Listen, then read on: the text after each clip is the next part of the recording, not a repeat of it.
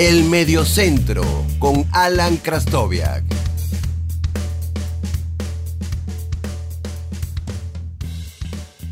Hola, mi nombre es Alan Krastoviak y te doy la bienvenida a un nuevo episodio del podcast del Mediocentro. En esta ocasión voy a hablar sobre comienzos, sobre cómo comenzaron los ciclos de la Vinotinto, los últimos cinco ciclos de Pastoriza, Páez, Farías, San Vicente y Dudamel. Estamos en agosto del 2020 y aún mm, José Peseiro, actual seleccionador de la Vinotinto en este momento, no ha podido debutar. No sabemos cómo será ese debut, no sabemos lo más probable es que sea en un partido oficial. No será el primer entrenador de los últimos 20 años que le toca entrenar, eh, empezar entrenando en un partido oficial y vamos a ver cómo le fue a esos seleccionadores en su primer partido por los puntos. Sin más preámbulo, vamos allá. Escuchas el Mediocentro con Alan Krastoviak.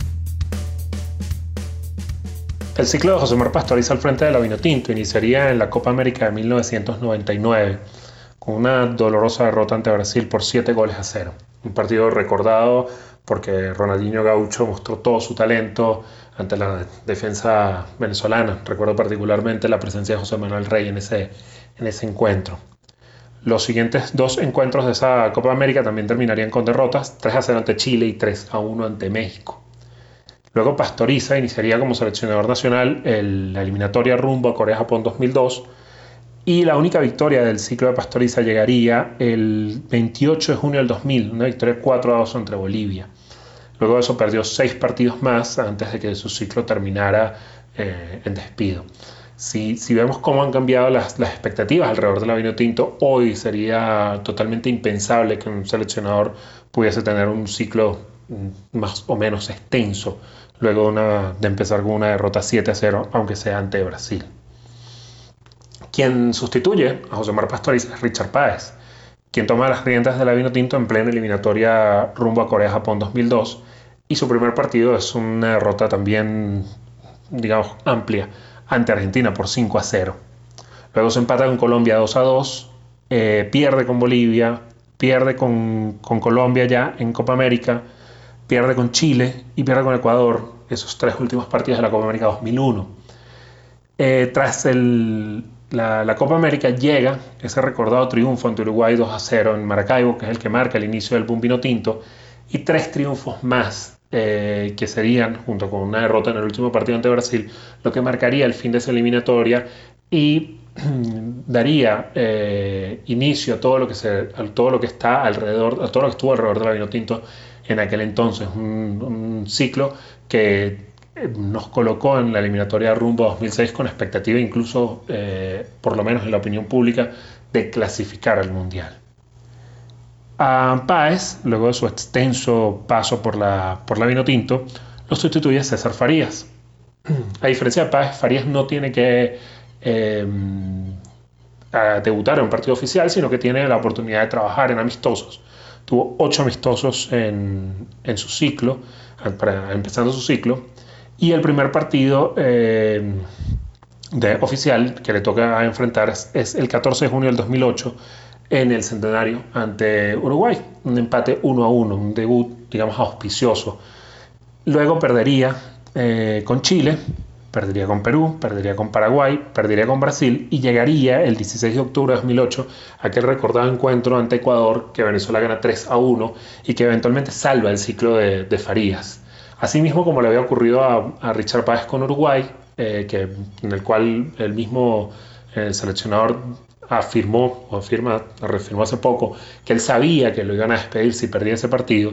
Eh, también el ambiente que había alrededor de la selección era que si Farías no lograba un triunfo ante Ecuador, eh, el ciclo estaba terminado. Por suerte para la Vinotinto, en, los dos, eh, en las dos etapas más exitosas que se recuerden, que se recuerden, no, que, haya, que, que existieron a nivel de resultados, esos dos triunfos fueron claves para darle oxígeno al, a ambos seleccionadores para poder continuar su trabajo.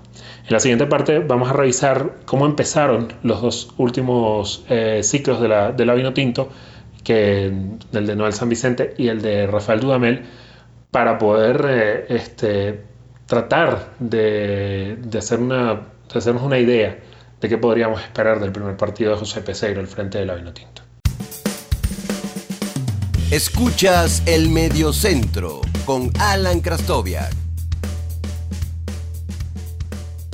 Pese a que el ciclo de Noel San Vicente al frente de la selección nacional no fue exitoso, su debut sí fue auspicioso. Noel San Vicente em, tuvo ocho partidos eh, amistosos para, para trabajar el comienzo de su ciclo. En esos ocho partidos logró tres victorias, un empate y cuatro derrotas. Y en partido oficial, el, el debut es con triunfo. Noel San Vicente debuta en la Copa América 2015, vence a Colombia 1 0, luego pierde con Perú 1 0 y, pierde con Brasil 2 1 para dar por terminado el paso de Venezuela por aquel torneo continental. Pero Noel San Vicente se convertía en el primer eh, seleccionador que en partido oficial lograba los tres, los tres puntos. Inicia la, eliminatoria rumbo a Rusia 2008, 2018 y como todos sabemos, eh, las cosas no salieron como, como se esperaba. Apenas un empate y cinco derrotas en seis partidos oficiales de esa eliminatoria para terminar de manera abrupta el ciclo de Noel San Vicente al frente del Vino Tinto. Quien sustituye a Noel San Vicente es Rafael Dudamel. A Rafael Dudamel también le toca eh, debutar en una Copa América, en la Copa América Centenario, en la fase de grupos, y eh, Dudamel eh, dobla la apuesta de San Vicente. Eh, él tiene tres partidos amistosos antes del primer partido oficial. Eh, los resultados no son positivos, dos empates y una derrota.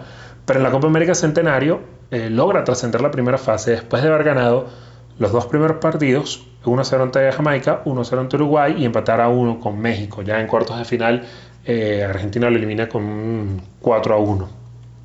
Luego toca el inicio de la de la eliminatoria y eh, para, para, Dudamel no sería tan, tan auspicioso ese, ese camino, sino, no llegaría a la, siguiente victoria, sino hasta el quinto partido de, de, ese, de eliminatorio, un 5-0 ante Bolivia. Antes de eso cosecharía una derrota ante Colombia, un, un, buen empate ante Argentina, una derrota ante Uruguay y una derrota ante Brasil. Ya con un punto de, de 12 disputados, pues obviamente la situación en la eliminatoria era bastante complicada. Podemos ver cómo, y este episodio más que un, repaso de resultados, lo que nos permite también es entender un poco el cambio de la expectativa que hay alrededor de la selección conforme pasa el tiempo. De aquel debut eh, con una goleada escandalosa de 7 a 0 José Mar Pastoriza, otro debut con una goleada de, Richard Páez 5-0 ante Argentina. Pasamos a un empate en el primer, eh, en el primer partido de, César Farías en un, en un feudo complicado en, Montevideo a un triunfo de Noel San Vicente y un triunfo de, Rafael Dudamel. Esto coloca obviamente la vara, eh, aunque no tengamos estos resultados como, como una forma de medir lo que va a hacer eh, José Peseiro, pero sí sabemos que con el talento que tiene la selección hoy y con los pergaminos que tiene José Peseiro como seleccionador, deberíamos esperar que los resultados para lograr los objetivos en esos primeros encuentros sean eh, positivos. Obviamente toda la situación que vive el, mundo en este momento pues eh, hace un poco más, em, más difícil saber cómo va, va a ser eso porque ni siquiera sabemos cómo se va a desarrollar la eliminatoria, pero la expectativa de los buenos resultados está allí. Le agradezco mucho por haber escuchado este episodio del podcast del Medio Centro. Recuerden que pueden encontrarme en Twitter como arroba alan con doble L guion bajo HA o pueden encontrar el Instagram de este proyecto arroba al Medio Centro.